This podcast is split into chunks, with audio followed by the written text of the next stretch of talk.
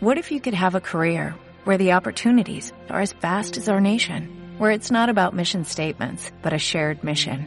At U.S. Customs and Border Protection, we go beyond to protect more than borders, from ship to shore, air to ground, cities to local communities. CBP agents and officers are keeping people safe. Join U.S. Customs and Border Protection and go beyond for something far greater than yourself. Learn more at cbp.gov/careers. I've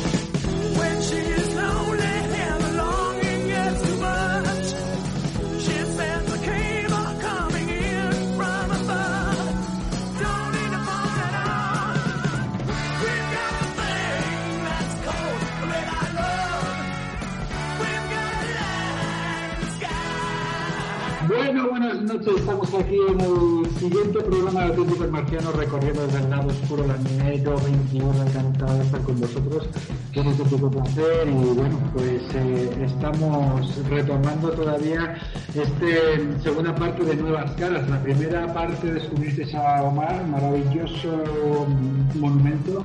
Y ahora vamos a ir a, conocer otra parte de nuestros gremlins, nuevos gremlins del enero, del enero 21. Eh, como siempre, eh, vamos a pasarlo bien y estaremos con vosotros, pues nada, aproximadamente una hora y pico para que lo paséis bien. Lan- Lanzamos directamente las naves espaciales para el hiperespacio y preguntamos a Sergio, ¿cómo estás Sergio? ¿Cómo estás hoy, tío? ¿Qué tal va todo? Muy bien, arrancando la nave, marchándonos al hiperespacio y disfrutar un ratito. Estás de mecánico hoy del año 21, eres el mecánico. Estamos ahí diseñando, a ver si, a ver si volamos más alto. Bueno, bueno, Omi, ¿cómo estás? ¿Cómo te encuentras hoy, Omar? ¿Todo bien? ¿Por Barcelona? Ah, abducido y convencido, tíos. Aquí estamos otro, otro fin de semana. Una, una semana complicadita aquí en Barcelona, pero bueno, eh, vamos a hacer que pase la historia hoy, ¿vale? Madre mía, abducido y convencido. Dos, dos verbos que me encantan, tío. Abducir, del verbo abducción, de la abducción. Oye, En la abducción, la yo abducción o tú abduccionas. Eh, Yo me yo me divino, y convencer del verbo con y vencer, que es el- en la preposición con y el vencer. Perfecto. De ganar. ¿Qué te No has olvidado, no has olvidado nada, Alberto. Fíjate, un tío, un tío de ciencias, cuando en el DUP, ¿sabes? Porque yo soy. Me he enterado hoy que soy generación de X. ¿Vosotros, a- alguno de aquí habrá generación millennial? Y alguno que. No, pues somos generación de X. ¿Quiénes son? de- ¿Quién es generación de X aquí? No, generación de X solamente somos tú y yo, Mar. Eh, Sergio y, y Robert es generación. generación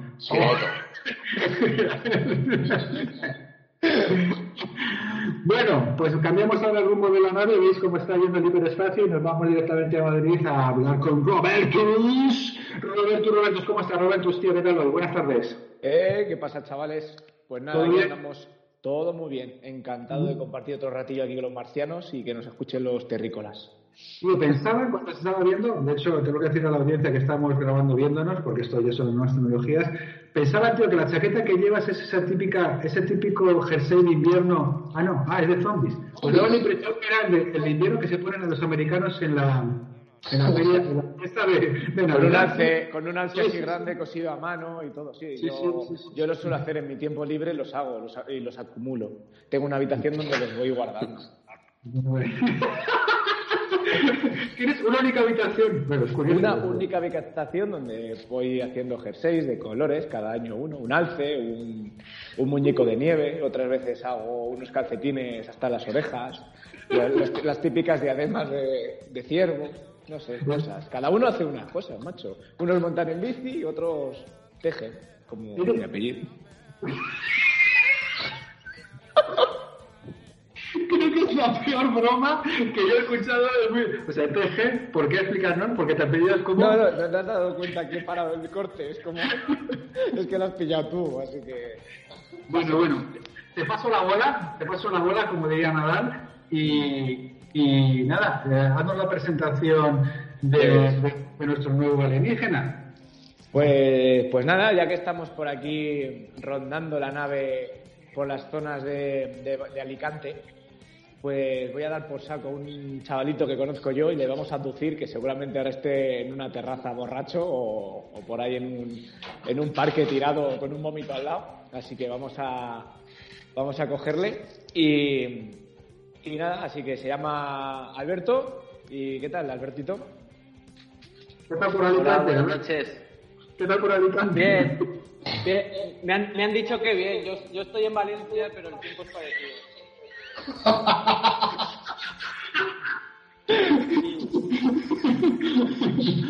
Que se jode. que La presentación, la presentación va a ser acorde al invitado. O sea, penosa. No, hombre, Lamentable. Ha estado, muy, ha estado muy bien como Pero Robert, Robert muy de bien ti como no esperaba menos. Claro, hombre, Esperaba tú, me, con- tú me conoces, sabes que te jode lo de Alicante, por eso lo he dicho. Vamos. Pero bueno, Lo que me jode es conocerte. ¿en qué momento? Eh, Es un placer, es un placer que se- ser abducido. de- del verbo abducir. ¿Y convencido? ¿Estás convencido? ¿Convencido o no? Eh, Eso ya es. ya- estoy sin, sin, vencido, sí. Bueno, pues bueno, básicamente lo que queremos eh, a partir de ahora es conocerte un poquito más, eh, que nos cuentes un poquito como paralelamente hizo Omar en el, en el episodio anterior, pues eso, que nos un poquito cuáles han sido tus, tus pinitos en estos deportes, que sabemos que son varios y bastante interesantes de tener en cuenta. Y, y nada, que, que nos cuentes un poquito más de ti, conocerte y, y ir avanzando en ese, en, ese, en ese camino de conocerte conjuntamente. ¿Qué tal? ¿Cómo, cómo- cómo- será un placer. Será un placer. Eso, Será un placer. Por supuesto, no, no estaré a la altura de Omar, pero hago, hago lo que puedo. ¿Hiciste judo cuando eras pequeño también? ¿Fuiste abducido por No. el mundo del... ¿No? No. La- las artes marciales no son lo mío. Pero lo bueno es que lo supe antes de empezar. No, nunca me, nunca me han gustado, nunca me han gustado. A ver, ¿puedes desarrollarnos cómo se puede saber algo antes de empezar? ¿Fuiste un niño prodigio en ese aspecto? ¿O cómo, cómo, cómo detectas algo que realmente... No, dime, dime. No, no, no, no, no, es, no es tan enrevesado. Simplemente es que por, por, mi, por mi zona le daba mucho al fútbol. Y al ser un tema, un deporte muy fácil, por decirlo así, pues yo tiré por ahí.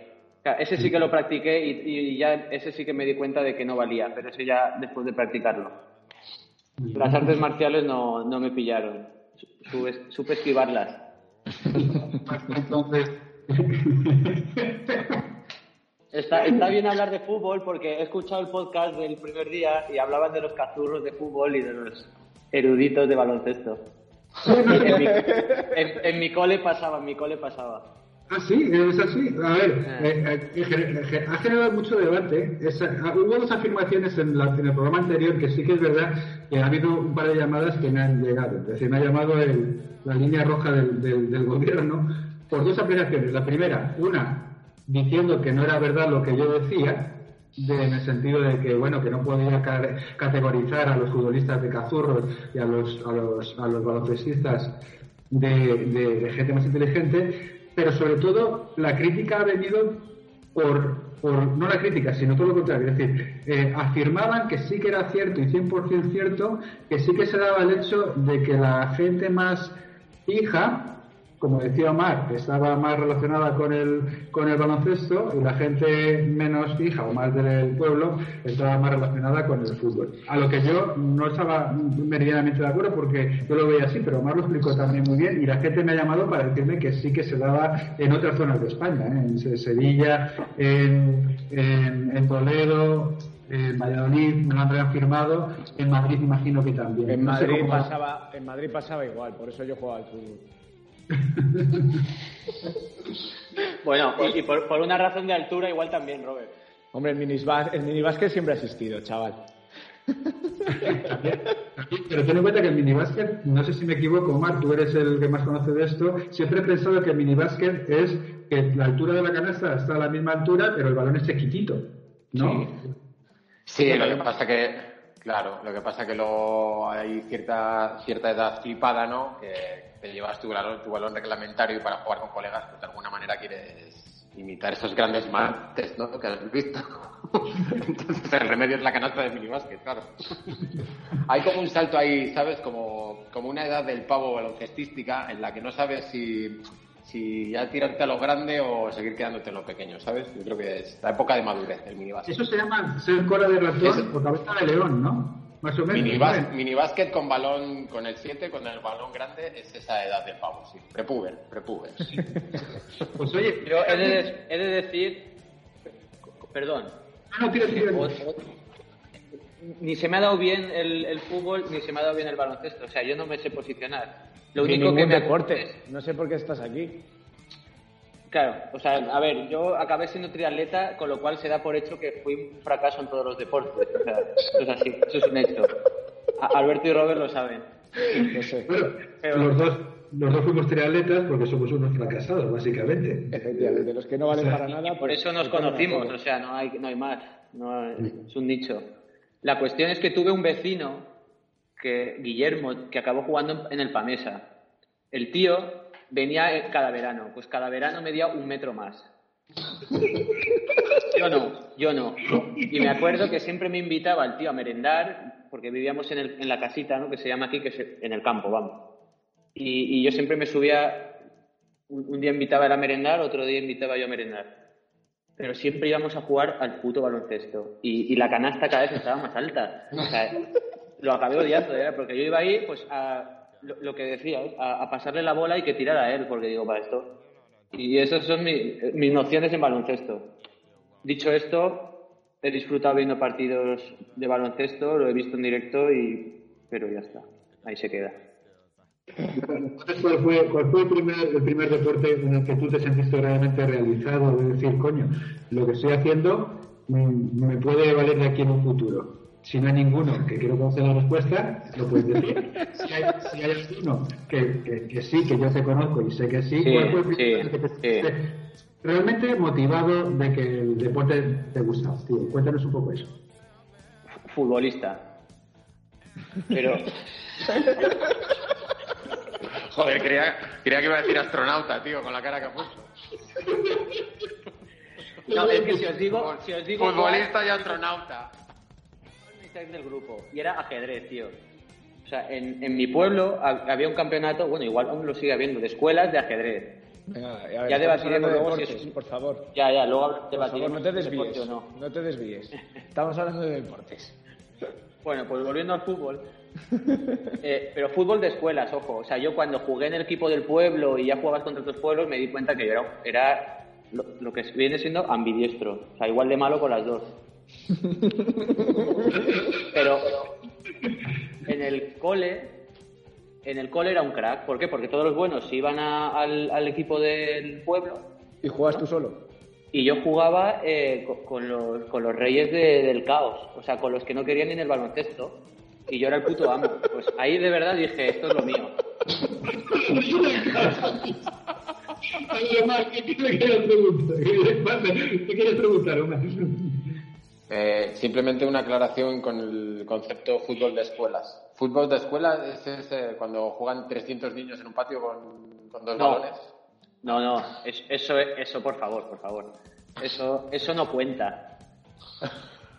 Eso es, de, esa selección de 300, se hacen equipos, no, es una liga escolar. Juegas, ¿sabes? Se, hace un- un- se hacen equipos y juegan contra otros colegios y más. Bueno, ¿Dónde retomamos ahí, hacen los piques? Eso, es, retomamos ahí en el mundo del caos. Ahí, ahí ¿qué, qué, qué, qué ocurre en el mundo del caos? Desarrolla el mundo del caos. No, a ver, era, era un poco broma, pero sí que es verdad que ahí, fuera, esto sí que es fuera de broma, me di cuenta que a mí correr se me daba bien. Ok. No llegué a desarrollarlo, porque como vida me quedo siempre con, con la introducción. Yo, yo entonces que más o menos he rendido era porque tenía que correr, sencillamente. Baloncesto, mal. Fútbol, vale, puede ser. Banda y, y correr. Pero si se corre en baloncesto, pero ¿por, por qué dices que el baloncesto mal se corre? Es que, no- es, que, es que es incongruente, eh, todo tu ser es incongruente, estás llevando una conversación incongruente, vamos a tener que cortar, porque es que... Estás pasando el balón todo el día, estás pasando. ¿Y que subes? 20 metros y bajas 20 y ya está, eso no. ¿Sabes? Sí que exige un físico, pero no es puramente atlético. Omar, Igual si acaba- me callo ya. acaba de decir, básicamente, un poco por alusiones al experto deportivo en baloncesto, la palabra textual de Alberto ha sido que eh, exige, el baloncesto exige un físico bastante poco atlético. Es decir, que no se corre mucho. Él es su opinión. 20 metros para adelante, 20 Yo metros me, para baso, me baso en el tamaño de los campos, ¿sabes? Un campo de 100 metros, pues corres más. Un campo de lo que sea, pues menos. No, Venga, no lo no, me, estoy qui- despreciando. no me quiero enfangar, que ya, ya, ya lo metió para el fútbol. No, pero bueno, también sois más, ¿eh? Parece que lo estoy. Sí, parece que lo estoy despreciando, pero no es así. Si es que yo odio el fútbol y me meto bastante con los futbolistas. Pero bueno, por posicionarme. Dicho esto, eh, el fútbol nunca se me dio bien, o sea, es que no. Lo que pasa es que jugabas porque era con lo que jugabas con tus amigos, ya está, lo típico. Era un deporte social. Era un deporte social, como fumar, pero. Luego sí que es verdad que me fui hacia, hacia rollos más alternativos, como el skate en aquella época, que era bastante alternativo. Y ahí sí que me, me empezó a gustar el tema tablas, ¿sabes? Eh, yo me fui a vivir a Madrid, con lo cual y fue cu- cuando más me gustaba el sur, entonces no tenía ningún sentido tampoco. Entonces eh, existió el skate, el descubrimiento del snowboard y todo eso. ¿Y cómo- tabla. y cuéntanos un poco tu evolución con el skate, porque sí que es verdad que Nula. una de las... Hombre, a ver, Nulas no. Vamos a poner también las cosas blancas sobre negro, ¿de acuerdo? Nulas no, porque hay una foto que nos has mandado, que nos ha dejado a todos con, vamos, pues bastante, bastante... Con el culo torcido, doy fe. Sí, sí, con el culo torcido, porque... Es que, no es que. A ver, para, para un segundo, Alberto. Vamos a ver. Eh, este chaval que hemos invitado hoy, ¿vale? No te fíes de ninguna foto de él. Es diseñador. O sea, todo es Photoshop. O sea, todo es Photoshop, no es él. Ahora entiendo. Va- Vale, vale. O sea, él puede ahora poner una foto haciendo Sí, para de tu cuerpo. Tu cuerpo con mi cabeza. Por, aquel entonces no, no, no tenía nociones de Photoshop.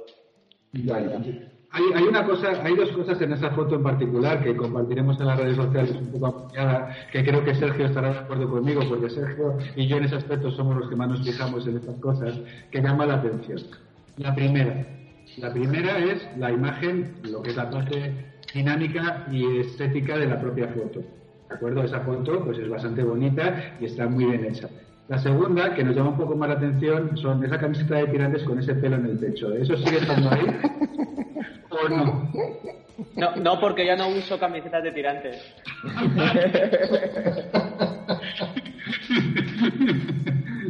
Pero de verdad que te has metido una bañera de esas igual que las de, las de trans? Omar, Dime, dime. dime. ¿Preguntabas? Dime, ¿me oís? sí. Sí, sí, eh, nada, sí, quería decir eso que Albert, que así es como Alberto se prepara un programa, cogiendo una foto tuya, ese es el guion que se ha hecho hoy. Una foto tuya y se ha puesto a analizarte de calcetines a camiseta. Y así hora y media. En- Entiendo que si he sido invitado a este programa es por el nivel. O sea, nivel general. No vas a bajar la media, o sea que el average va a seguir estando ahí. No, a ver, desarrolla esa Alberto, foto. Sí, eso. Sobre esa foto te podría decir que si os fijáis más, tengo los pantalones rotos por lo que viene siendo la parte de la ingle y, y se, se ven los calzoncillos del color, de un color verde pistacho, además. Pues esa foto es verdad, es decir, esa foto tú te, te has metido en bañeras hace... Sí, claro. Joder. Sí, sí, sí. Esa, perdona, eh, es en Valencia esa foto. No, eso es en, En en, Pinto, en Skate Park en Pinto. Que en Valencia, ahora me he acordado, en Valencia, en el parque este donde hay un Gulliver inmenso y Sí. tal, eh, hay, una- hay unas piscinas, ¿verdad? Hay, unas verdad- piscinas para hacer es- hay unas piscinas para hacer skate y yo he visto he ido dos veces a Valencia creo que fue la primera o la otra Eh, una piscina súper honda tío y ahí había gente con, con patines y van a degüello eh o sea ha sido la vez que lo he visto así en directo que más me ha impresionado porque es que iban a muerte además Sí. no era ni una piscina era como era una cosa rara pero pero con mucho fondo No, pues he de decir que, que mi, mi época, no, no la conozco, no, tío, no la conozco. pues está al lado del Gulliver es inmenso Mi época de skate fue, fue en Madrid, fue en Madrid, fue época rebelde en Madrid.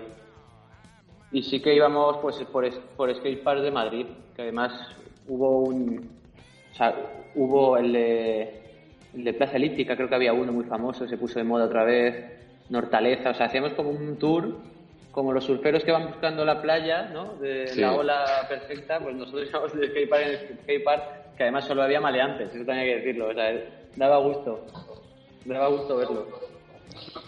Pero bueno, he de decir que fue, que fue un deporte muy difícil, muy difícil. De verdad, técnicamente, es que lo es todo. O sea, a mí me gustaba ir rápido y... Pero lo que es nivel rollo trucos, eh, Mm. súper difícil, súper difícil. Vamos a, Y- a ver, vamos a intentar hacer un programa dedicado exactamente a- al tema del skate. Vamos a invitar a, a gente que está, ha estado metida y eso lo desarrollaremos un poco más. Pero a ti, en ese, cuando llegaste a ese punto, ese punto fue una decisión más por el ejercicio físico, más por la parte ideológica, más por un sentimiento de emoción. ¿Cómo, te, cómo llegaste a- al punto de coger una tabla y ponerte? ¿Y qué tipo de tabla? Porque el otro día estaba hablando con Omar, que Omar también hace, hace skate, y me dio un refresh total de cantidad de tipos de tabla. Es que, claro, esto es otro mundo. Es decir, cada, cada, cada, cada material que se utiliza es completamente diferente, ¿no? Un poco eso. Me gustaría saber cómo llegaste a ese punto eh, y qué tipo de material eh, utilizabas. Pues quizá eh, el skate fue como el deporte menos deporte en ese sentido, ¿sabes? No era ese deporte de decir voy a practicar skate para lo- los sábados por la mañana, por lo, por lo menos en mi caso. Sea, fue algo rollo muy alternativo de decir, además nos juntamos varios como deportistas de cosas que no nos habían gustado y, y dijimos, esta es la nuestra, porque y- y también era un poco ese rollito, ¿no? Que ibas vistiendo otras marcas o escuchando otra música, digamos, de lo general y parecía que te invitaban a, a hacer el skate, a practicarlo. Lo cogimos tarde, al final, a ver, si somos todos deportistas frustrados, supongo que entre otras cosas porque lo cogimos tarde. Pero nos enganchó mucho el, el nivel de, abstracción que tenía. Y al final estabas en. Era muy urbano, al final estabas al lado de tu casa o, te podías ir luego a hacerte una cerveza. Pero ese nivel técnico nos gustó mucho. Pero he de decir que a, a nivel deportivo no, no, o sea, lo que viene siendo un beneficio, digamos, para la salud o para tu mente, la verdad es que eso ya lo descubrí más adelante con el triatlón de larga distancia. A mí, a mí particularmente me sorprende mucho mm, que para, para yo creo, ¿eh? yo nunca he hecho skate. La única vez que lo hice fue, yo creo, como la inmensa mayoría de los, de los chavales que, que crecimos en los 80, que es pues eso, al ver al filo de lo imposible, o no me acuerdo cómo se llamaba esta de Christian Slate- Slater, que ¿cómo era la película esta? O bueno, o Transit, cualquiera de estas películas que, que marcaron a una, gener- a una generación. Lo- los amos de Dogtown, ¿lo habéis visto? Sí, sí, sí, claro que sí. Sí, sí, sí. Toda, toda, toda, toda esa- todo ese conjunto de películas llamaba la atención, pero claro, en España en esa época estábamos muy, muy, muy alejados de, de, de- de esa cultura. De hecho, en la ciudad, por ejemplo, de Sergio Guarimía sí que es verdad que había un grupo eh, yo les llamaba a los chavales de la biblioteca, eh, que estaban todo el día eh, ahí haciendo skate, pero era un grupo muy reducido de la cantidad de gente que había. Y lo único que nos unía al grupo que yo estaba era la, la música, era el punk rock del- de, de los 90 o todo, todo esa, toda esa, esa cultura contracorriente eh, o esa cultura stretch que ellos que ellos eh, eh, manifestaban, incluso los primeros veganos y toda esta toda esta parte más eh, disfuncional de la sociedad venía de, de esa de esa parte hardcore, ¿no? Pero más vinculada a eso que al propio deporte en sí. De hecho, no le, no veía como un deporte en sí hacerlo, pero ahora cuando me he sido mayor y he estado viendo a mucha gente hacerlo, coño, es que físicamente requiere de una preparación tanto en habilidad como en, en- en parte física para poner para poderlo hacer, ¿no? Es un punto de vista. Omar, que, que mano. Yo re- recuerdo también en esa época, Alberto, eh, un, par de, un par de revistas que salían bastante guapas, no recuerdo el nombre, pero sí que eran fáciles de conseguir. Y yo, por ejemplo, en- entré un poco por ahí, editaban un par de revistas que eran ediciones españolas, además, que luego dejaron de existir así. Eh, no, no recuerdo el nombre, no recuerdo, no sé si era skateboard directamente, porque la Tracer no Algo era así, la porque había una, Sí. perdona, había otro también de Snow y todo eso que era con lo que yo Sí. me borraba las carpetas, es verdad. Sí, exacto. Pues hubo una temporada que... Y eh, se dejaron de hacer. empezaron- Sí, pues en mientras yo me, me empezó a dar un poco por ahí, que yo no iba a hacer skate en grupos ni mucho menos, pero, pero sí recuerdo que era como un apoyo, ¿sabes? Tenía la revistita ahí, te flipabas y decías, wow, guay. Sí, sí. Empezabas ya a trabajar con los materiales también, eso, que si una tabla más larga, menos, con... No sé, sí, el tema de... Me acuerdo Mm. con rodamientos que estábamos flipados, que se hizo rodamientos mejores, que estos se rompían antes, que si no sé qué, que si ruedas más finitas, no, es que yo hago... Entonces, si hacías, si hacías pipe, hacías unas ruedas más finitas, no sé qué, estas gordotas para hacer, bueno, un mundo, es un mundo. Es que era, era muy guay. Pero eso sí, eh, el, el lomo me lo he partido ahí, pero vamos. pero para llegar al nivel, nivel usuario. Pero claro, yo, ve- yo siempre me juntaba con gente mayor y tú veías lo que eran capaces de hacer. Y además tuve la suerte de, en, en Hortaleza, además, tío, me junté con gente muy pro y rodaron para Nomad o una marca así. La CAI, no, no me acuerdo, no, bueno, no sé si estáis un poco puestos. Y daba gusto verlos. Cuando, o sea, estaban grabando a, a pros que fueron allí. Y el nivel, lo que dices, a nivel velocidad de físico y de técnica, se te caía la baba. Se te caía la baba. Sergio, Yo, yo, tengo una, una pregunta, chicos. Yo no, yo no he practicado nunca porque al principio me da hasta miedo. El tema de las ruedas me da un pelín de miedo. Pero lo que dices tú ahora, Albert, por ejemplo, ¿es un deporte que se coge habilidad o hay gente que nace preparada para ella como, como en muchos deportes? O sea, hay gente que tiene un don. Sí, Vosotros que habéis practicado, ¿con el nivel de entrenamiento se puede llegar a alcanzar un nivel muy Pa- alto? para mí,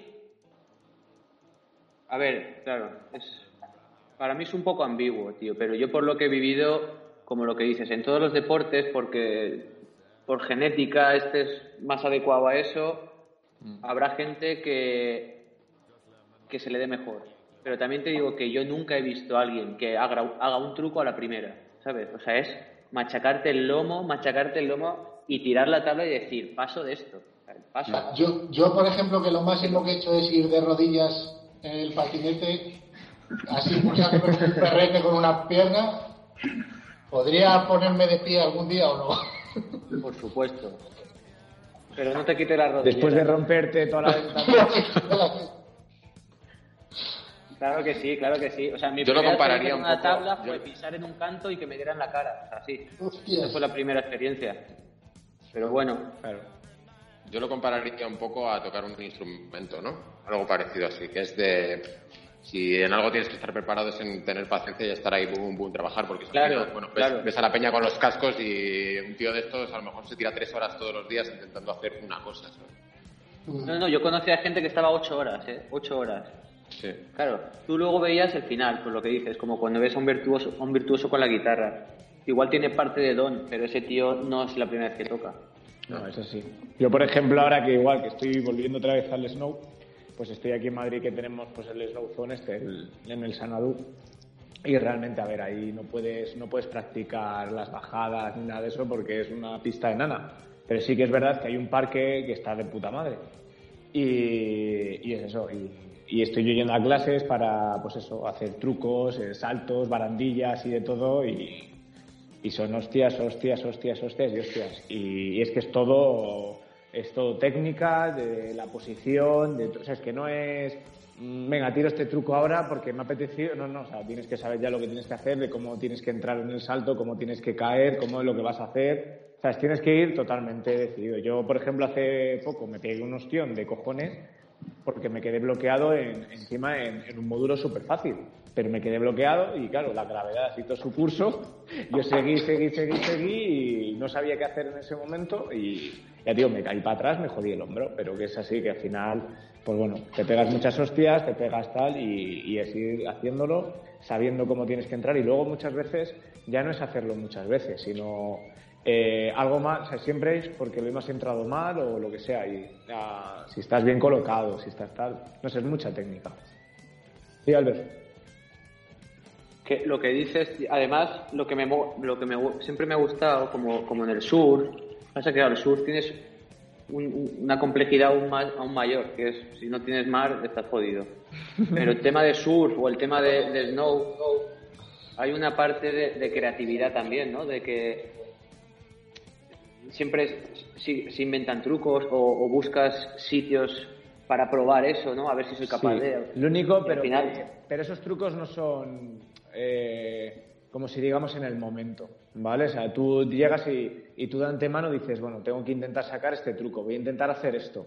Y entonces ya, ya vas a eso, no de repente, pues estás en una barandilla y dices, venga, me voy a marcar un 360 o voy a hacer... No, o sea... cuando- No, pero cuando- igual si buscas una barandilla y no lo has hecho nunca ahí, ¿sabes? Claro, pero, Que tienes- pero- claro, pero tú te vas mentalizando a lo que tú tienes que hacer. ¿sabes? Que yo, por ejemplo, a mí lo que, que es una de las cosas que desde fuera no se ven, ¿sabes? Tú te pones a ver vídeos o recopilaciones y dices, joder, mira este hijo puta, vaya lo que ha hecho, lo que sea, pero lo mismo estás eh, tirando una barandilla, se tira por unas escaleras, se hace, yo que sé, pega un salto, lo que sea, pero él sabe lo que va a hacer en, en cada momento. No es de repente, ahora pues, según cómo me encuentre, pues voy a hacer esto, ¿no? Porque al final, si, si vas con esa mentalidad, te caes. Y, y es curioso por eso, porque cuando, cuando estás metido ahí, claro, al principio dices, va, pues voy aquí, me voy con mis cascos, me meto en mi, en mi nirvana de, de- de mundo feliz y tal, y, y no, no, o sea, tienes que estar concentrado y, y no sé, y mola, no sé, al final. Dime, Alberto. No, básicamente yo lo que creo es lo que tú dices, que es como una coreografía, coreografía ¿no? Es Total. decir, por ejemplo, yo qué sé, las, las, las Red Bull series esas que aparecen ahí, que les dan, yo qué sé, 20 minutos para hacer trucos y demás, el tío yo creo que tiene que tener visualizado completamente todo lo que tiene que hacer para optimizar su tiempo y hacer el mejor truco en comparación con el resto. Entonces, tiene que tener leído todo como si fuera un tío de Fórmula 1. Claro, no, no que sobre sea- la marcha. No, se no, no. claro. No es como el fútbol o como el baloncesto, donde puede haber un despliegue un poquito más de, de iniciativa y de, de- de invención. En estas cosas, de acuerdo que a lo mejor frente a una barandilla, imagino, eh, Alberto, corrígeme si me equivoco, pues tienes cuatro o cinco opciones, o dos o tres opciones interesantes de poder afrontarla, pero te quedarás con la más razonable para que al final eh, o quede mejor el truco o, o si estás compitiendo pues puedas quedar mejor que otro en la manera de ejecutarlo, a no ser que haya un canon que tengas que estar siguiendo. No lo sé, tío, no lo sé. No sé cómo funciona ese tipo ver. de... Cuando hab- habla, es que claro, si lo, lo, lo presentáis como a nivel de competición, con el tiempo que va descontando, es que eso es casi como la gimnasia rítmica, ¿sabes? Tú tienes unos trucos Claro. y según la técnica te puntúan de una forma u otra, ¿sabes? Yo me, me iba más por el referente más urbano, que igual estás debajo de un puente y dices, voy a bajar por aquí, ¿sabes? Que igual tienes claro que vas a hacer un 360 o un, o un kickflip o, pero igual por esa rampa no has bajado nunca, ¿sabes? Igual te vas a hostiar 20 veces y dices, es que igual no, puedo- no se puede hacer, ¿sabes? Me refiero a ese nivel creativo de que eh, es que son deportes urbanos. Tú te vas por la calle y dices, pues voy a ver si paso el tubo este y hago un 360 o un, no sé, o un transfer de tal a tal, ¿sabes? Es- a, ese me a eso me refiero, al nivel de, de, impro- de creatividad. De hecho, bueno, eso se ha nutrido con los años a base de inventar trucos. ¿sabes? Y, de- y esta parte, más o menos, eh, terminada de tu historia, ¿hay algo más que aportar o pasamos al siguiente reto personal que, que, que tienes encima? Pasamos, pasamos, pasamos. Venga, pues el siguiente. ¿En qué estás metido ahora? Bueno, estuvo el rugby, tío. El rugby es, es un deporte para mí de enamorado. O sea, me, me gust- me ha gustado siempre mucho. Y también tuve la suerte de estar un tiempo en rugby, tío. Es que, o sea, yo soy como el de Calón, que toca, o sea, tengo de todo mal. ¿sabes? Qué bueno. Pero sí tuve la suerte de, de que se formó en Getafe, se formó un equipo, que ahí también había equipos federados y equipos universitarios. Pues entramos en los federados. Y la verdad es que fue, fue muy bonito, también muy técnico, pero también muy físico. Y, y los que me conocéis diréis, si, soy, si, si tú eres un tirillas. Si tú eres un Sí, tirilla. Un 15, ¿no? Pero yo corría, pero yo corría, claro. Yo era un puto ala y me daban el balón, yo acababa jugadas. O, o fuera del campo, una de dos. Porque jugaba alguien me iba fuera. Pero se me, se me gustó mucho, tío, y se me dio bien y, y la verdad es que a mí me enseñaron que con buena técnica podías placar a cualquiera. Luego eso ya se demostró que no, pero me, me gustó mucho, tío. Sí, sí. De hecho, ahí Vamos a tener la suerte también de, de, de- de tener a gente de- del rugby, eh, incluso rugby femenino, dentro de nada, dentro de un mes, mes y medio tendremos a gente de rugby femenino que hablará eh, largo y tendido sobre ello. Eh, y, la verdad que es un deporte súper súper interesante de entender y, y sobre todo la, no sé, los, los pilares básicos educacionales que, que- que lleva. Yo me enca- a mí me encantaría que mis hijos se metieran en ello precisamente por eso, porque creo que es la- eh, totalmente la antagonía a lo, a lo que ahora, por desgracia, eh, los, los valores que transmite el fútbol, ¿no? Y, y esa parte a mí me interesa mucho. Yo, la verdad que estudié en un colegio eh, es el referente nacional de- del rugby en España y, y para mí sería un orgullo que, que- que mi hijo jugara en el, en el Chami, en el Salvador de rugby. Pero, pero bueno, eh, a ver también cómo, cómo van las cosas. Eh, y sí, sí, ala y un poco más. Yo no te veo, no te veo de, de, de, de- de uno ni de dos ni de tres. Ahí No, pero-. No, no, no me gustaba mucho entrar ahí a deshacerme orejas, pero... También tiene que haber alguien. Perdona, Eran muy gordos, ¿sabes? Los delanteros son pesados, es gente muy fuerte, pero claro, no te pilla. que no te- En el, equi- en el equipo también tiene que haber alguien que lleve el agua y, no sé, las toallas, la ropa de frío. No sé, siempre tiene que haber alguien así en estos equipos. No, pero me hacía gracia porque me decían, "Tú, este que viene de fútbol tendrá buena patada. Y decía, si, si vosotros supierais. que yo estuve con los Reyes del Caos. y a partir de ahí, me pregunto a dónde, saltaste. De ahí ya triatlón, tío. De ahí ya triatlón. Yo siempre me han gustado las bicis y, y, y, y lo típico, cuando empiezas triatlón dices, si tienes la bici ya tienes todo hecho. Eh, Gra- Gran error, pero bueno, también como había corrido y me gustaba la bici, dije, ya está, nadar tiene que ser coser y cantar. No, pero era un deporte, es un deporte muy bonito de, de ver, de, es muy bonito. Además, pillé la, la, la ola, pillé la, la ola. Se puso de moda y de repente era mucho más fácil practicarlo, había muchos más, más equipos, más centros, y ahí entró la figura de Robert. Y ahí es está. donde- Ahí te envenené. Sí. Y ya está, hice un, un, un Ironman, macho, que, que eso Hay colegas que aún no se lo creen, y, pues, pero bueno, como un reto personal. Aunque fuera cuesta abajo, ¿no? Sí, parecía Vitoria, pero no tanto. Eh, lleva, lleváis el tatuaje de Iron Man, que parece que te lo regalan con, con la inscripción. Afortunadamente eh, tengo buen gusto. Porque los he visto en el gimnasio de todos los tamaños, tío. Me ves. suelen chirriar esas cosillas, con todo Y bueno, se ven, sal- saltan a la vista. Me chirría un Saltan poquito, a la vista. Sí, sí. pero bueno. Oye, una, una gesta para mucha gente. No, está claro. a mí que, por ejemplo, no yo me los tatuajes, no me lo haría nunca. Yo creo que me voy a hacer el de cabalgata de Reyes 2020. Hostia, cuidado ahí. Puede ser una gesta, puede ser una gesta este año. Eso es un logro. Y, y en ese deporte, tío, ¿qué era lo que más te gustaba hacer de las tres disciplinas? El- ¿La piscina, eh, el, perdona, el agua, la bicicleta o el, el correr? ¿Dónde disfrutabas más? La bici, la bici. Iba a decir el agua, pero es evidente que no. No cuela. Es verdad que para el que nada mal, cuando se pone un neopreno, tiene, tiene un- eso os habrá pasado, tiene una, una sensación de, de subidón, de decir, coño, parezco un delfín. Sí. Pero aún así te, adelan- te adelantan todos y dices, bueno, sigo siendo un delfín lento. Pero bueno, el- bueno. La bici, la bici sin duda. Además, siempre me ha gustado competir, sobre todo en bici, y me han faltado competiciones por, por haberlo cogido tarde. Y esa sensación de competir en bici es muy guay, muy guay.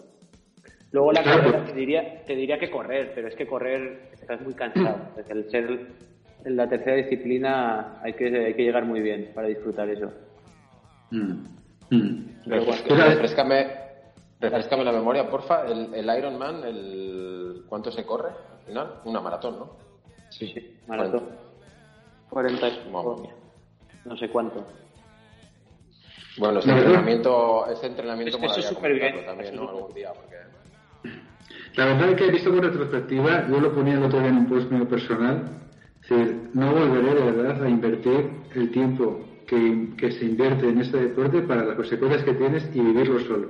Es decir, me parece muy bien que la gente se lo tome como algún reto personal y un reto de mejora y demás, pero creo que la inversión que haces de tu tiempo personal con respecto a, a- a vivir algo eh, completamente solo, sin gente, para mí no es, no es, no es rentable. Mira, de hecho, la vez que yo sí. Perdona, simplemente la vez en la que yo tomé la, tomé la decisión de dejar este deporte fue precisamente en mi ah, hay un tipo de, de triatlón que es eh, que es bastante famoso, que es el Titán de la Sierra en Cádiz, que es un poco especial porque la parte de la bicicleta es casi una etapa, vamos, es, eh, son 90 kilómetros con muchísimo desnivel y corres también con muchísimo desnivel. La vez que tomé la decisión de dejarlo fue precisamente porque, aun haciendo buen tiempo, llegó la policía, la Guardia Civil, y los últimos 5 kilómetros les cortó, por seguridad, porque la gente estaba pegando unos hostias con la bicicleta importantes. Y nosotros estábamos llegando de correr. Entonces cortaron el acceso de, los, de las personas que querían ver la, la parte final a la parte donde llegábamos nosotros, que era pues como, bueno, pues un pueblo que estaba arriba del todo. Y mis padres se quedaron sin verlo. Es decir, habíamos, habíamos hecho eh, el hecho de ir con mi mujer, ir con mis padres allí para poder estar allí. Habíamos cambiado las vacaciones, habíamos hecho todo y en el momento en el que iba a compartir con ellos el poderlo haber hecho, la policía que termina de hacer eso después de haber metido, claro, lo que, lo que dice Alberto y lo que dice Robert, casi a lo mejor tres meses, cuatro meses de preparación que tampoco les he estado viendo. Entonces, la sensación de los últimos cinco kilómetros, de decir, pero qué cojones hago yo aquí, es decir, sí que no tiene ningún sentido. Me he perdido de estar con ellos, mi mujer embarazada, he estado aquí tres, me- tres meses entrenando sin ver a nadie, llego aquí, tampoco está... Eh, pero esto es una auténtica gilipollez. Y desde ahí tomé la decisión de que todo lo que iba a hacer a partir de ahí en adelante era, eh, pues eso, cosas en las que pudiera compartir la, eh, mi afición con alguien al lado. Porque los deportes eh, individuales, me, mira, como Robert con el gato, me, me, me, me, me llegaba- no, no, me- no me terminaban de gustar. No sé si viviste vosotros, tú, Alberto, por ejemplo, la misma sensación de, de esa soledad que también se, se, se vive. ¿no? Total, total. Y mira, he de decir que me acuerdo perfectamente el día que mi primo, porque además me quedé, me quedé soltero por circunstancias, y me acuerdo un, un primo que tengo, que, bueno, José, tú Robert lo conoces, José. que me dijo, tío, haz un Ironman, porque era el momento en el que estaba como No engorilado con, con el No deporte. le caes bien a tu primo, ¿no? No, claro, pero es, es lo que dice Alberto. O sea, lo primero es, es como bastante egoísta la- la- el, el rollo ese de, de tantas horas cada día. O sea, tú tienes un trabajo, una familia, unos amigos que, que- que no vas a disfrutar tanto o casi nada como, como antes. Mira, yo te, como no lo va a escuchar, yo te lo digo. O sea, a mí el Ironman me costó una relación. Sí, sí, a, todos nos A ha ver. costado algo, ¿sabes? Sí, sí, sí. Claro, sí. claro. O sea, yo tenía una Yo, eh, pareja, al final todo un año estás preparándotelo, que estás tal o lo que sea, y al final pues no pudo, aunque llegamos a un acuerdo con de que me dejaba entrenar y todo eso, y yo no entrenaba tanto también. Te dijo que te dejaba sin, a secas, sin entrenar. No, no, no, que no vino. Y- Bueno, y un poco lo que, lo que os quería transmitir es eso, que la gente habla del, Sí, ve, ve el tatuaje, ve las imágenes finales, ve los abrazos, ve toda esta película que les cuentan, no te cuentan de menos. que es que eso no, va- no vale para, realmente no vale para nada. Yo, vamos, ay, pero la verdad es que también estás en esa burbuja del hype que te ha generado la sensación de estar y todo esto que te cuenta alguien desde fuera, no, no, yo creo que ni lo ves ni lo palpas. Estás en tú mismo con tu historia y bueno, pues también disfrutando porque en algunos momentos es lo que dice que tu entorno te condiciona. Pero bueno, oye, la verdad, tío, has hecho gran cantidad. Sí, dime, Román, Román. También es muy alto vosotros que habéis estado más metidos o estáis más metidos. También es muy alto, tú que hablas de sacrificio, Alberto, también es muy alto el porcentaje de gente que a pesar de, de realizar todo ese sacrificio en entrenamientos, eh, no acaban de llegar a la carrera por lesiones, ¿no? O sea, yo he conocido a, gente, a mucha gente preparando maratones que, que en los últimos estadios del entrenamiento es cuando se, se lesionan. No recuerdo el porcentaje que me dijeron, pero, pero me, me llamó la atención. El rollo, estás meses preparándotelo y a lo mejor no sé si eran, no recuerdo si eran 30 o un 40. 30-40% Sí. de, de la gente se lesionaba antes y no podía realizar la carrera.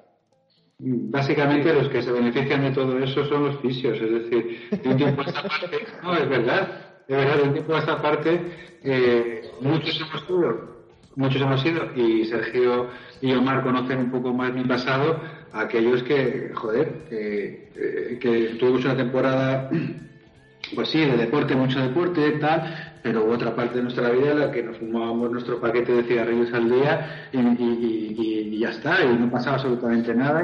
Yo en particular, Sergio, por ejemplo, no, más, no sé. Bueno, el, asunto más lo conocemos, que, cada uno hemos tenido unas fases en, nuestra vida. Y entonces ese proceso de adaptación a luego volver a hacer deporte, porque siempre lo has mamado desde dentro, lo puedes hacer de una manera muy sencilla. Hay dos maneras de hacerlo, bien o mal. La gente lo podemos hacer mal inicialmente porque porque no, te, no, tienes un preparador que te va introduciendo las cargas pues de una manera racional y otra gente que lo hace bien, que sí que tiene una, estru- una estructuración mucho más eh, cualificada, ve cómo tiene su cuerpo y lo va preparando, pero la inmensa mayoría de repente eh, adquiere ese hype eh, mo- movido por el entorno y, y- la verdad que puede tener consecuencias de que los cuerpos a partir de los 30 ya no están preparados para aguantar 40 kilómetros, que es algo ilógico. Es que lo que estabas lo que acabas de decir, Albert, o sea, tú ponte simplemente una maratón, o sea, está científicamente probado que el cuerpo humano no está preparado para correr 42 kilómetros seguidos, ¿vale? Entonces, eh, ya solamente hablando de eso, ya no de un Ironman, sino que después de meterte 4 kilómetros nadando 180 de bici y te tienes que cascar una maratón, pues lo, lo normal, ¿vale? Es que mm, acabes lesionado o acabes con algunas cosas de estas, ¿no? Incluso eh, porque incluso teniendo un entrenador que te planifique pues unas cargas. Eh, yéndote al fisio, imagínate, pues eso, una vez por semana, que no lo hace nadie, pero que es lo medianamente recomendable, ¿no? Eh, aún así, los profesionales que llevan desde canijos haciendo eso se lesionan. Les Entonces, pasa. como narices una persona pues ya medianamente adulta que ha perdido el respeto a, como hoy en día a las distancias en, en temas de atletismo y todo esto pues parece que hay que hacer la mayor burrada del mundo saltándose todos los escalones no se lesione pues lo normal es que pues eso te lesiones y lo que tú dices cuando lleves tres meses o tal, porque empiezas bien, empiezas a ver una progresión, empiezas viendo que es un paquete y coño, pues voy bien, voy bien, voy bien, te vas forzando, vas forzando la máquina y lo más normal es que, es que te lesiones. Yo no sé el porcentaje de lo que estás diciendo, no sé el porcentaje de gente que, que preparándose una maratón o algo así eh, acaba lesionado, pero me imagino que será altísimo. Y Bien, Albert, que, que tenías la mano levantada. Sí, no, que os, os habéis juntado con, con tres medio haters un poco, ¿sabes? También es verdad porque lo hemos sufrido y hemos aprendido de ello, pero también he de decir cosas muy favorables, aparte de las lesiones, de la paliza que es corporal y psicológica. Pero es que gracias a eso nosotros seguimos practicando deporte y, y vosotros lo sabéis. Es verdad que lo que tú hablas de las lesiones harán que mucha gente lo deje, pero hará que otra mucha siga, ¿sabes? sí, sí, sí, Igual sí, yo lo digo, no- consigan no he ese reto. malas, claro. No, no, no, es verdad, yo tampoco. ¿eh? Pero igual mucha gente colgará la medallita o se hará su tatuaje y dirá, ya, ya lo he hecho todo en la vida. Pero es verdad que mucha gente residual, como es mi caso, va a seguir haciendo deporte, tío. Y gracias a eso también lo he canalizado a lo que me mola a mí, ¿no? Que igual es más la bici, no hace falta igual hacer esas barbaridades. Sí, sí. Yo, yo creo que, vamos, en ese sentido creo que nunca es tarde para descubrir el deporte. Vamos, yo a tope con esa gente que, que lo descubre, ¿sabes? Simplemente lo, lo enfocaba porque me, he recordado el dato y, y la bajona que tiene que ser, tío, pues eso, sacrificar todo eso y, y ver pues que una semana antes del certamen o de lo que sea te, te rompes, tío. Está claro, está claro. Es una putada. Y la bajona lo haces. La bajona después de hacerlo también. Claro. Por, por supuesto, pero si yo creo, yo creo que lo que más te ayuda es ese, ese deporte en particular, y yo creo que la, la inmensa mayoría, a nuestras edades, es decir, en el intervalo de los 30 hasta los 50 años, mm, está bien que sí que estés físicamente perfectamente, pero yo lo he explicado mil veces cuando me lo han preguntado. Mi mejor mejora ha venido desde el punto de vista psicológico. Es decir, esa, esa, esa, esa parte esa parte es la que te hace mejorar y te hace cambiar el chico respecto a otra gente más sedentaria. De hecho, se nota bastante la gente que hacemos deporte, como nosotros cinco, cuando hablas con otra gente que quizás a lo mejor está enfocada más a otra parte, que está más, más eh, no sé cómo deciros, más menos activa eh, y, y con una sensación de vivir diferente. Por lo menos, a ver, no vamos a hacer otra vez esa, esa, ese split de dos, de dos partes y vamos a generar polémica entre listos, tontos, entre, entre hijos y tal, pero la, pero la verdad es que sí que es verdad que, que ese deporte yo creo que sí que genera esa parte positiva. Bueno, tío, seguimos avanzando y, y a ver dónde nos situamos en tu último, en tu último deporte, porque nos tendrás que defender de todos los que tienes el que, el que más te ha gustado. ¿Hay alguno, alguno más que, que, que tengas en cartera? ¿No? Ok, pues entonces tienes, tienes, ya para cerrar tu parte, ¿ok? Tienes, a ver qué te parece, tío. Tienes el que más te ha gustado, el que nos quieras defender y darnos tres razones a nosotros y a la audiencia para, para que lo practiquen. Básicamente es lo que, lo que pedimos de, de- de ti, tío. ¿Cuál elegirías? El ciclismo. Ok. Buah, chimpún, chimpún, chimpún, chimpún, qué raro que lo diga. A ver, explícanos, danos, tres tips para, para que alguien para una bicicleta de gravel y, y, se ponga por ello. Venga, Alberto. Para mí, bueno, de, todo lo aprendido, el, ciclismo me parece de lo más completo a nivel físico, cardiovascular y, lo que me gusta mucho de la bici, tío. Yo no sé si porque me estoy haciendo mayor, pero veo abuelos, veo gente mayor, veo a mi padre y siguen usando la bici, tío. Y eso a mí me enamora, a, a cualquier nivel, porque siempre habrá flipaos, domingueros y, y pros pero de verdad que me gusta. O sea, yo, yo veo un dominguero y, tiene una barriga que no le cabe el mayor y, le saludo. Y veo un, un pro y no saluda, yo, yo saludo. O sea, lo disfruto, tío. Yo voy por la carretera y a mí la gente me dice, es que te van a atropellar. Es, igual soy inconsciente, pero es lo último que pienso. O sea, pienso en la próxima subida, la próxima bajada. Y paso por sitios por mi zona que eh, paso todos los días y, y me sigue gustando. O sea, no sé, es, es ese punto de esfuérzate, pero también disfrútalo. Y es un poco lo que he aprendido globalmente a- hasta llegar aquí. Y ya está. Es muy romántico esto, pero, pero así lo pienso yo, tío. No, pero se nota que te tira, joder. Sí.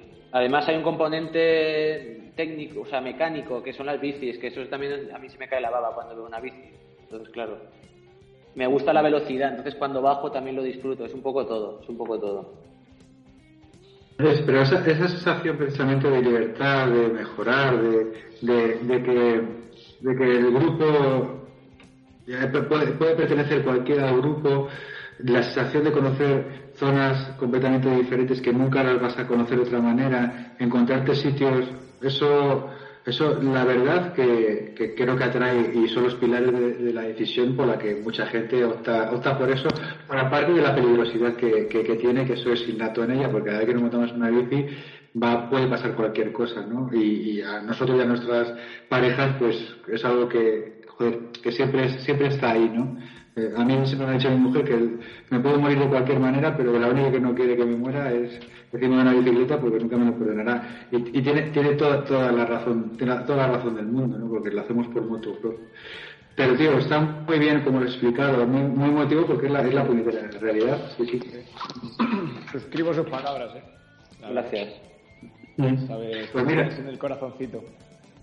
Pues mira, tío, ya para cerrar vamos a promocionar precisamente una parte interesante que es nuestro nuestro nuestro club. Es decir, invitamos a toda la gente de aquí porque se escucha hablar de que hay un, club en España que se llama London Cycling Club que ahora mismo tiene una nueva delegación de gravel en Madrid y a la que invitamos a toda la gente que nos está Y en escuchando. Valencia se están montando.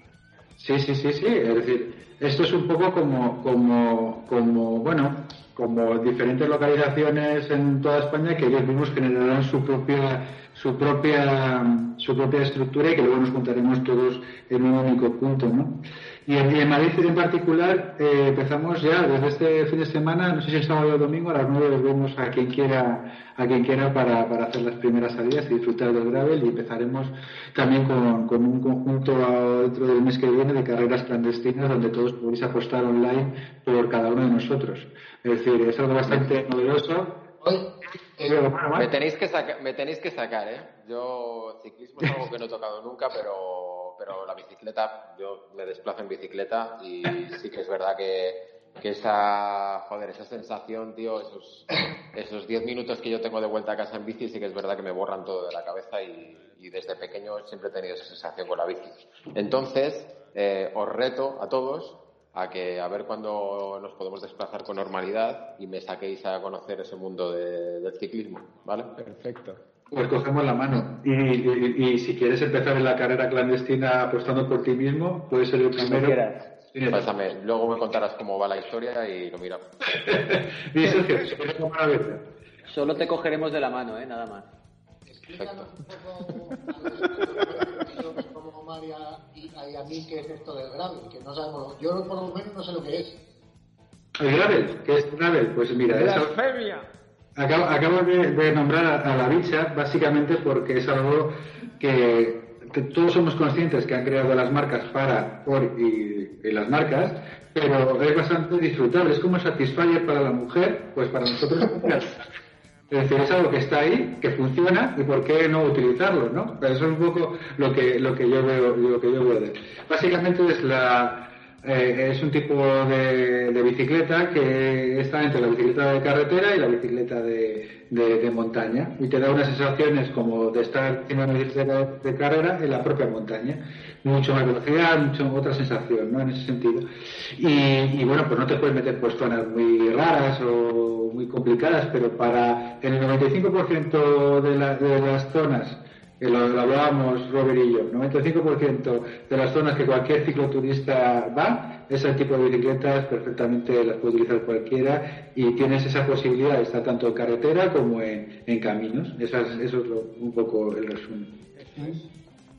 ¿El, ¿El cuadro es el mismo de una bici de carrera si le cambiáis las ruedas solo o, como- o tenéis una de A ver, es, es una geometría un poco distinta a una bici de carretera. Sea, es una, más o menos se basa la misma forma, lo único que la geometría se basa, por ejemplo, hay dos tipos, ¿vale? Que una es como si, una es la de gravel, que es como más cómoda, más para viajar, más para andar por ahí, y, y- otra modalidad que se llama de ciclocross, que esa sigue, es- esa lleva bastante más tiempo ya metida, ¿vale? Por ejemplo, yo tengo de gravel y, y los dos Albertos, eh, bueno, un Alberto tiene ciclocross y, y el otro le gusta más la de ciclocross. Y, Eh, y bueno, las Combi. diferencias, las diferencias, bueno, la de ciclocross lleva toda la vida. O sea, eso de que es algo nuevo, yo siempre lo discuto con cuchillo en la mano, ¿no? Porque yo llevo montando el mountain bike desde que era, bueno, iba a decir pequeño, pero pequeño sigo siendo. Pero, no, pero, no, pero yo siempre, cuando montaba el mountain bike, siempre veía, pues eso, las bici, las primeras bicis yo he visto de ciclocross, siempre me ha gustado, siempre tal, y, y, y- y nada, al final es, un, es lo que, no me enrollo, es una bicicleta con una geometría muy parecida a la de carretera, con un manillar muy parecido a la de carretera, que alguien que no entienda, pues dirá, pues es lo mismo, que tiene varios cambios para el cual le puedes meter una rueda más ancha y todo eso para, para ir por una, como una rueda de montaña, ¿no? Y al final es eso, ¿no? Una sensación de estar rodando como en carretera, pero en, en montaña, ¿sabes? Al final te puedes meter por todos los caminos, porque con la de carretera, si te metes por un camino, vas a pinchar sí o sí, ¿sabes? Entonces es un, es un concepto que quieren sacar ahora de ciclismo nuevo que está muy bien. yo, yo veo claro, así según me lo explicas, veo claro de dónde sale este concepto, tío, de híbridos. Este Sí, concepto de híbridos es, es te robo una bici, te cambio el manillar y, Total. la tuneo. Totalmente. Luego No, lo total. puedes llamar gravel o como quieras, pero al final son bicis robadas tuneadas. Bueno, Que sí, que sí, que sí, es algo, es, es algo, es algo intermedio que ha creado la marca. Hay un nicho que realmente pues, pues no se ha desarrollado y, lo, y continuamente las marcas tienen que estar innovando porque si no se quedarían en, en lo mismo. Y a partir de ahí, pues oye, tú lo puedes, te lo puedes interiorizar a ti mismo como que vives una aventura brutal, con libertad, lo que te quieran vender, si al final esto es todo así. un Y te, lo, deporte nuevo. y te lo pasas bien, ya está, tampoco, le- le- tampoco el darle más vueltas, tío, no sé. eh, Está, está. Y bueno, mm, pues ya eh, vamos a terminar esta parte y vamos a hacer un pequeño break en el sentido en el que vamos a entregar, eh, vamos a decir, eh, sabéis que durante toda esta semana hemos estado haciendo un pequeño sorteo en las redes sociales, en el Instagram, por el cual, que repetiremos esta semana, en el que, en el que si conseguías eh, hacer algún un comentario a un post que colocamos y eh, eh, re- reenviabas eh, o compartías ese post, pues eh, te vas en el sorteo de una de las camisetas. Eh, porque toda la gente que ha habido, que ha habido bastantes, pues al final hemos hecho un sorteo interno y la persona que se va a llevar la camiseta y a la que se lo mandaremos si escucha este, este podcast y nos, nos, nos escribe, pues es la, es la persona que es Patricia Márquez Naval Potro. O sea que Patricia, que nos estás escuchando, te llevas la camiseta. Lo único que tienes que decir básicamente es tu talla, si la quieres en blanco y en negro, y te enviaremos la, la, la camiseta de de... la gana. Eso es, la, enviaremos un pin. la camiseta del programa. De hecho, eh, bueno, eh, otro tema antes de empezar ya con alguna parte del programa, que son las noticias que, que tenemos, que tienen todos los colaboradores para poder compartir con vosotros. Estamos en una fase de diseño de merchandising. Dentro de nada, empezaréis a ver eh, en nuestras redes sociales pues las nuevas camisetas, los nuevos diseños que estamos probando para vosotros. Y bueno, pues encantados de que, de que, de que nos escribáis y que os gusten nuestros pequeños regalitos y de lo que estamos creando a partir de ahora. Pues nada, sí. Finos, finos, finos. Sí, sí. Sección de noticias, sección de noticias. ¿Quién empieza con las secciones, con las noticias más importantes de la semana? Venga, ¿quién levanta la mano? El primero. Sergio, ¿lo tiras tú? Venga, tiro yo.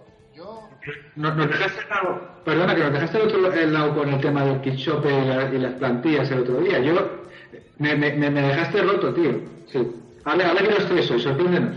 yo e- esta semana me ha costado un poco más. Pero ¿Ah, sí? bueno, solo- solamente me ha impactado una noticia que es el positivo de Cristiano Ronaldo, que ha salido en todos los lados. Eh, la noticia para mí ha sido esa. de La hermana. ¿Cómo? Y la hermana de Cristiano. Eso es, lo que es decir. la- es que hay que rematar. Ay, Sí, Porque la hermana ha hecho un Miguel Bosé, que ha dicho que no, que no había coronavirus, que era... Una farsa, ¿no? Eso, eso, es lo que, eso es lo que me he enterado, Sergio. Es decir, la, la hermana era una, eh, como dicen, cuando no, no, cuando no crees en esto, era Agnóstica. eh, una negacionista, una negacionista, efectivamente, una negacionista. Y, y le ha dado en todo el, todo el, el, el buen potorro, como diría mi mujer, ¿no? Es decir, negacionista, pues toma, eres, eso- Como el Trump. Y la verdad que no me he dejado ver más noticias. En esta me ha pegado. ¿Qué? ¿Qué, qué te ha parecido, ¿Qué te ha parecido la fotografía que sale en las redes sociales de la hermana de Cristiano? Eh, si se ve a sí misma, ¿coincidirá con el DNI o, o- no? Porque creo que tiene tiene tiene más tiene bastante botox, ¿no? Está como hinchada. Eso ha sido el, el cómic que, que Le habrán dicho que vaya a renovar el carnet, que no es la misma.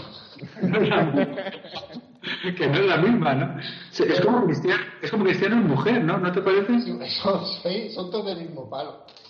La, la madre, sí, sí, excepto, yo, y no sé por qué.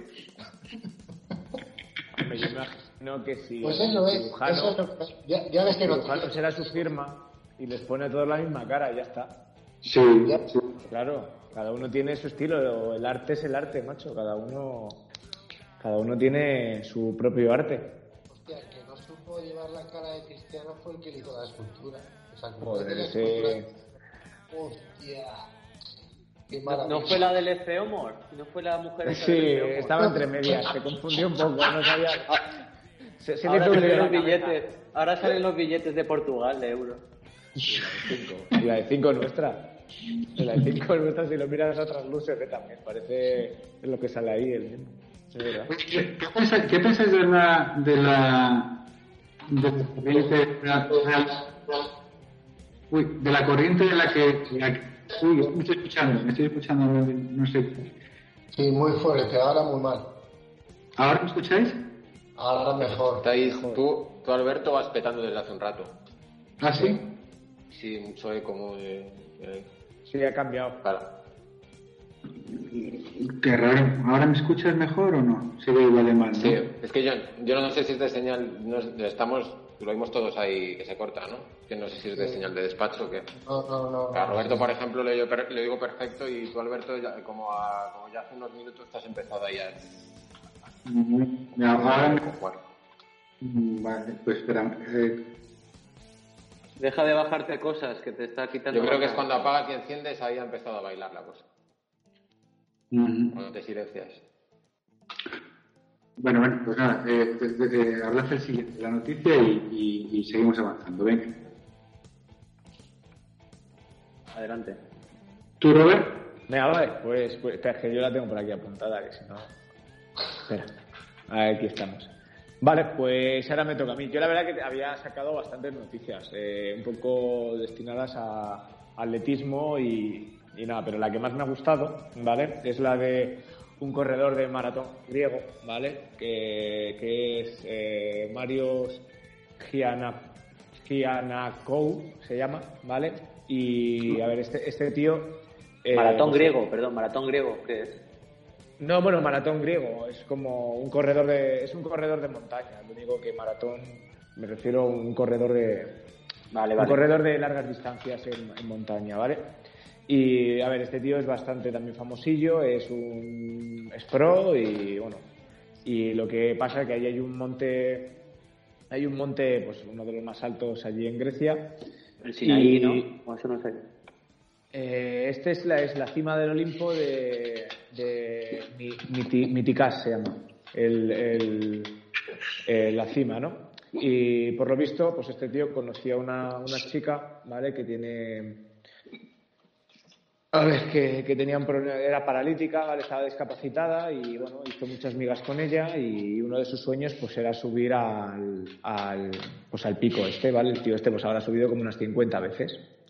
Y nada, la noticia realmente, pues eso, se, calzó el tío una mochila en la cual se la cargó a la chica a la espalda. Eh, bueno, una mochila así especial que se hicieron y tal. eh, ¿Y cuántas horas? Fueron más de 10 horas, tardó en subir a la, la mujer y bueno, y la mujer tenía el sueño de, de subir para allá y, y nada, y hizo cumplir el sueño. Y yo que sé, me ha parecido a mí una noticia bastante, bastante, no sé, bonita, ¿no? y prácticamente pues esa es de las que de las Muy que guay, más Robert. no sé de las que más me han gustado porque luego resumiendo que no quiero entrar en más yo tenía que por ejemplo hablando de otro corredor de otro corredor de montaña vale o sea, ya saltándome otra cosa me gustaría que solamente hacer el comentario de que, que es Kilian Jornet que se está preparando una maratón que eso ya lo hablamos hace en el en el especial de carreras de montaña pues el otro día pues no se le ocurrió otra cosa que hizo una pista de atletismo y hacerse un entrenamiento de seis horas, o sea que se cascó 84 kilómetros en una pista de atletismo, ¿sabes? Kilian, está fatal. ¿Cuántas vueltas, Así, ¿Cuántas vueltas son eso? eh, más de dos. Al mucho. Pues tú imagínate si son, ¿cuántos? Si son 84, son 400 metros, pues si son 84 kilómetros, pues echa cálculos, ¿no? Con muchos. No sé, ahora mismo yo a matemáticas, cuando Este- paso de, cuando paso de 5, Este titán, porque es un titán, fijaos que al final hasta pasa desapercibido, ¿verdad? Un poquito de, de- de todas las gestas que hace y todo. Sí, Subirse el Everest y ya lo, das- lo ves como normal, ¿sabes? Pero es que son Sí. auténticas gestas las que hace. No, y es que cuando se subió al Everest se lo subió dos veces, ¿sabes? Es como... Hostia, que, Lo se, infra- que se me ha olvidado lo la infravaloras un poco, sí. Lo infravaloras un poco. Hay documental y libro muy bueno de, de esa gesta de la subida al Everest. Yo la verdad que le tengo, eh, vamos, de, mi- de mis ídolos, ¿sabes? Todo- todos sus libros, todas sus cosas, y porque me parece, ese sí que es un auténtico marciano, el, el hombre este. Y, nada, y, y tengo ganas realmente de que haga la maratón, aunque bueno, a mí me mola más pues todas las gestas que hace por la montaña y todo lo, lo altruista que es en ese aspecto. Y, y nada, y, y me gustaría ver a ver dónde se posiciona, porque yo creo que sí que puede coger incluso marcas para Olimpiadas y de todo. Porque está rodando, o sea, se está haciendo. Luego también se hizo hace poco otro entreno que se hizo un kilómetro vertical a, una velocidad de la hostia y, y lo se cascó un, un 10K en montaña también, o sea, de, de continuo. Son entrenamientos que se hace él y, y es como se está preparando, porque al final yo por lo que tengo entendido es eso, se lo entrena todo, ¿eh? O sea, tiene su, su librete y, se va cascando sus entrenos. Pero bueno, ya digo, hay mucho, no quería enrollarme mucho, pero vamos, hay mucho, hay, hay mucha noticia de, de tema de atletismo que queda ahí un poco, poco olvidado. Tenía otro, pero lo dejo para otro día, porque si no al final me enrollo. Así que siguiente por ahí. Espera, ¿querías aportar algo, eh, Alberto? Ah, Quería aportar, así brevemente, que a- hablando de, de Kilian, y todos mis respetos al, al griego, la verdad es que son noticias muy chulas, tío.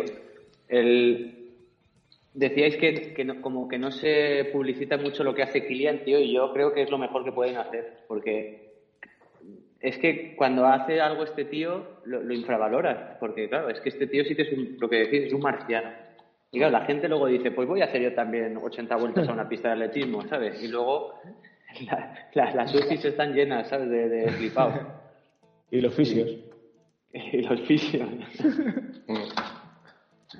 Pues os, os cojo ya la y luego ya te dejo, os dejo a Mari y Alberto cerrar las noticias, porque hablando de publicidad, eh, quería compartir con vosotros, no sé si lo conocéis, el estupendo mundo de la publicidad que arrastra el Getafe de- desde 2011 hasta, hasta, hasta hoy. Yo, sincer- si- si- si- sinceramente, eh, ¿se me escucha bien? ¿Se sigue escuchando bien? Sí. Sí. Ok. Eh, sinceramente no, no estaba muy metido en, en- en este equipo del sur de, de Madrid, pero me acabo de hacer completamente socio fundador de, de él porque la publicidad está, está no sé si, si sois conocedores del impacto social que tiene la, la publicidad del Getafe como, como ente social. Pues de verdad que os, os- os recomiendo títulos ¿Quién lo como... hace? Señora Rusmore, ¿quién lo hace?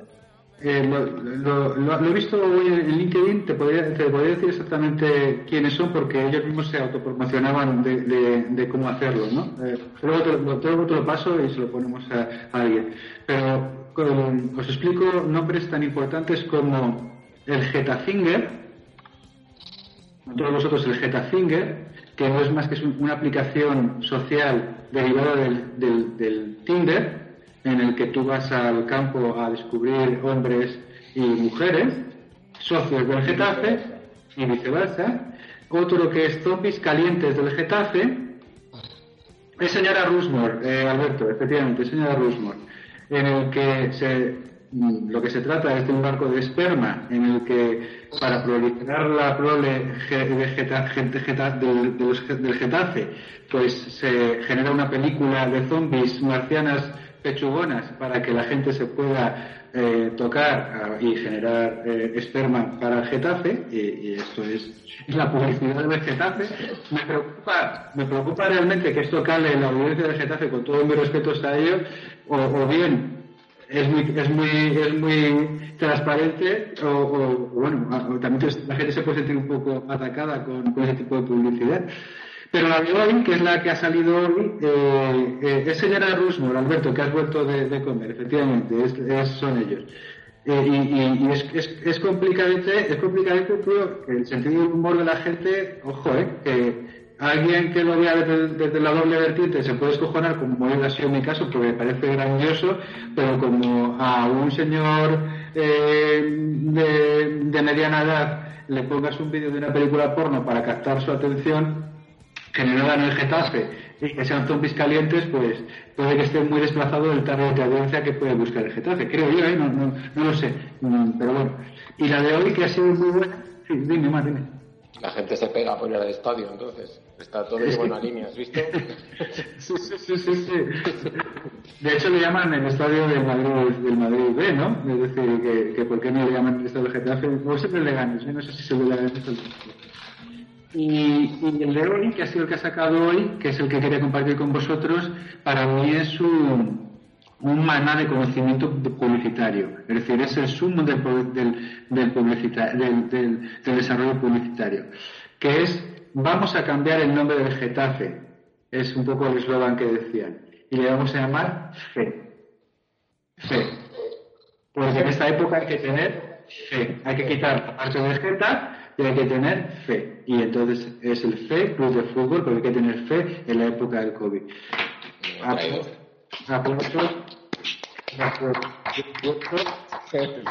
Y esto y paso la voz a, a, a Omar.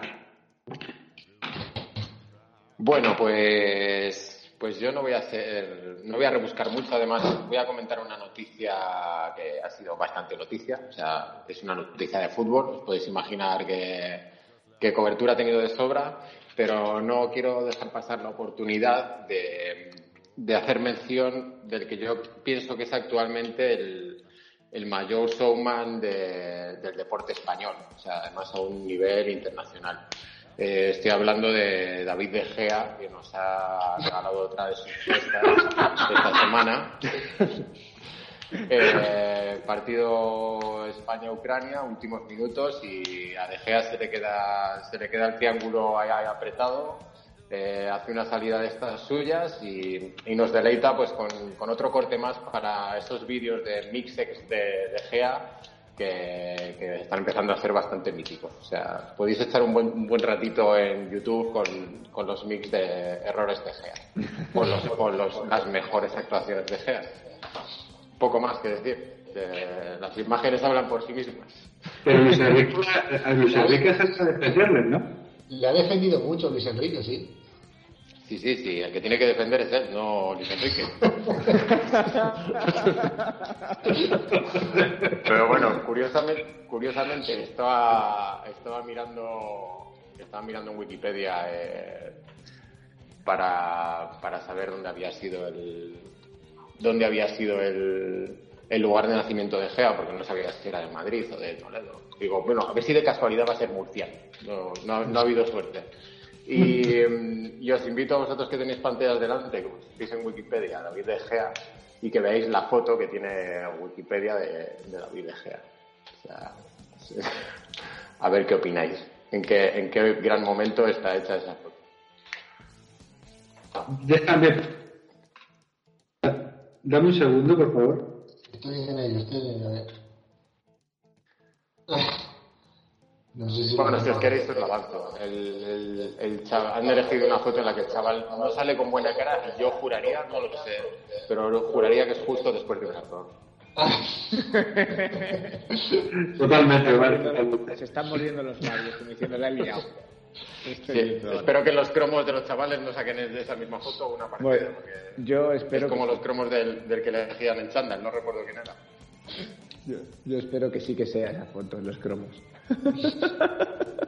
Este no dijo, este no, no era, ¿no? Es que yo de fútbol no estoy puesto. El que dijo, le preguntaron, ¿qué te ha faltado ver de Austria? Y dijo, "Lo- los canguros, ¿no?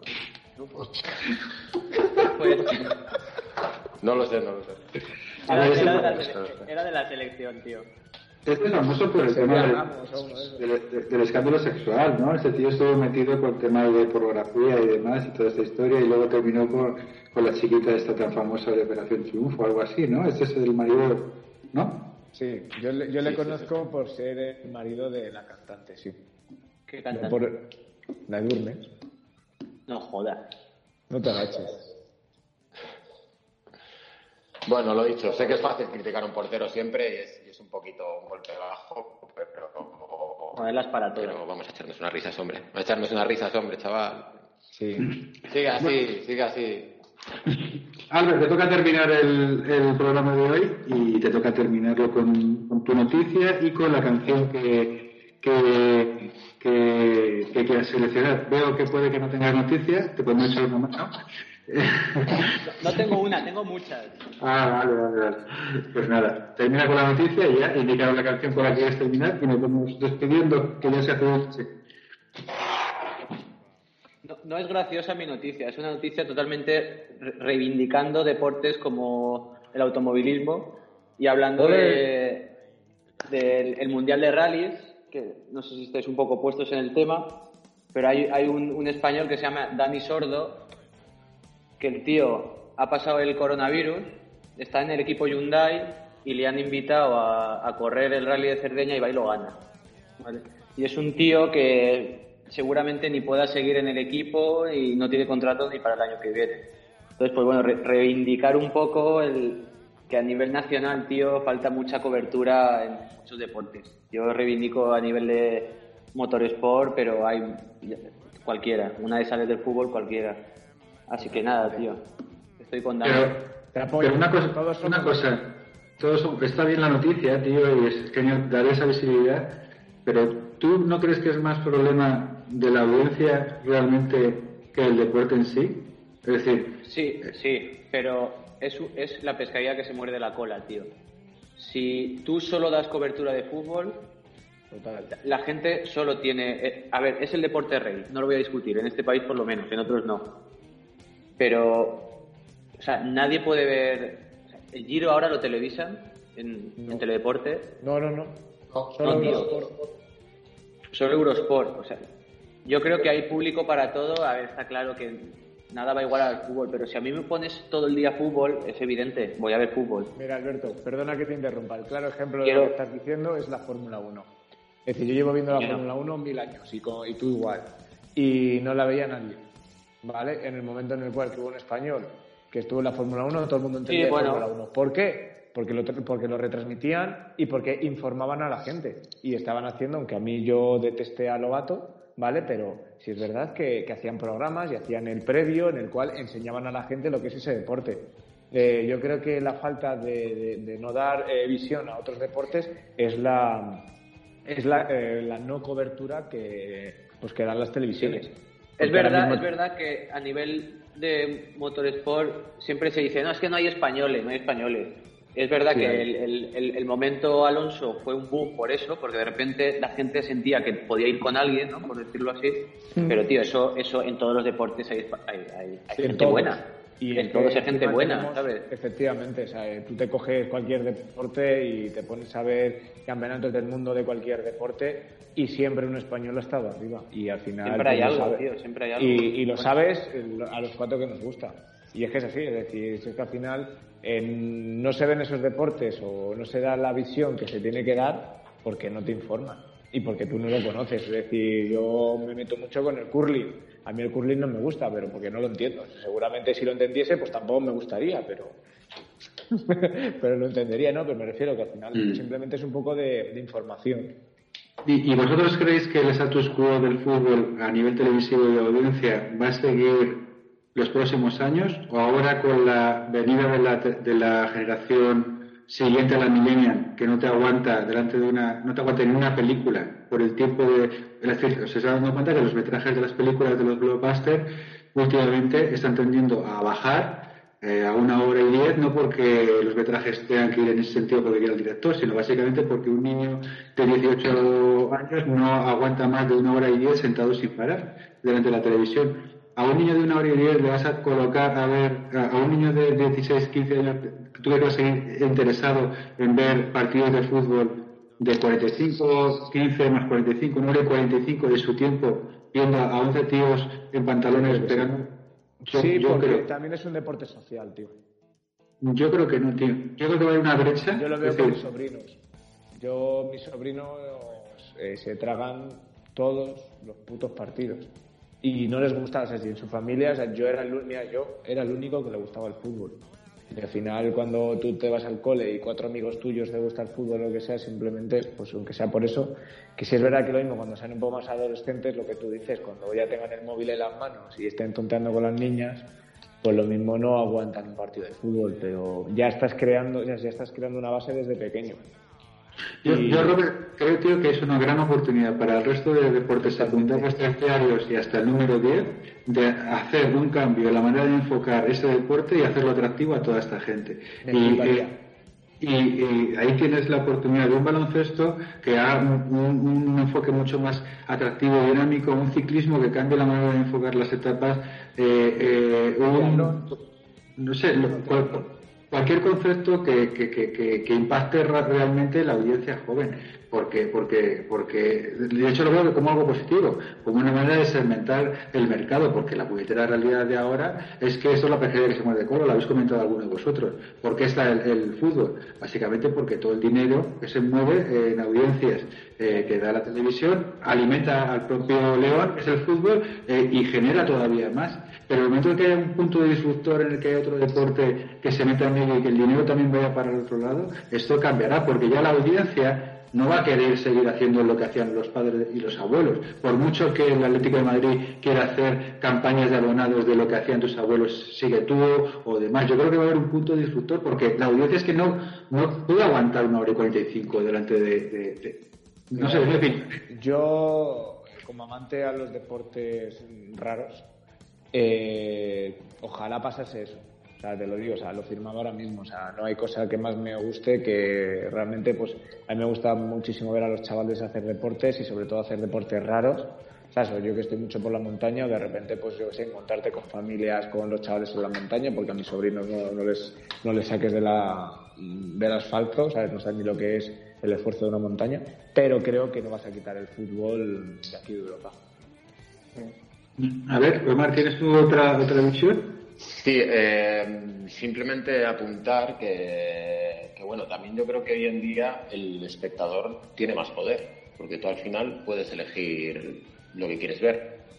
Antes te ponían ciclismo, veías ciclismo. Eh, Sí, sí. Antes te ponían fútbol, veías el fútbol. Ahora, si quieres ver lo que quieras ver, tienes que pagarlo, evidentemente, pero, pero sí que en ese sentido el espectador tiene más poder a la hora de, de diversificar. Mm, Y por eso mismo yo, yo, yo, yo creo que tiene que ser una oportunidad para desfragmentar ese, ese status Sí. quo. Pero bueno. Y pienso, Ah, que en bueno. esta, y pienso, perdona, como última cosa, pienso que en esta situación eh, hay mucha, mucha gente que se ha desencantado con el fútbol. Yo entre ellos, ¿eh? Yo era muy futbolero. Y, Sí. y de hecho llevo ya unos Somos- cuantos años que no, no he disfrutado viendo un partido. Llevo tres años o cuatro sin ver un partido de fútbol. Ni Pero es que Champions, además, ni nada de eso. En este no me gusta. 2020, además, eh, por todo lo que ha pasado, yo creo que hay mucha gente que se ha dado cuenta de que no es tan importante al final. O sea, Efectivamente. Y me Y encantaría, todo- tío, que pasase eso, de verdad Claro, te lo digo. sí, sí. Y todo el recorte social que implica y los estadios, o sea, en ese sentido yo creo que, no digo que se vayan a bajar todos del carro porque No. seguirá siendo lo que es, mueve mucha pasta, pero, pero toda esa gente desencantada pues se puede ir desviando a otros sitios. Bueno, chicos, hemos terminado este programa un poquito ahí como de bajón, pero bueno, la única manera de subirlo es que Albert nos, nos comparta con nosotros la canción que, que, que a él le gustaría utilizar para cerrar y con él, con él nos, nos vamos. Eh, o sea que cuéntanos, Alberto, ¿qué quieres escuchar por estos altavoces?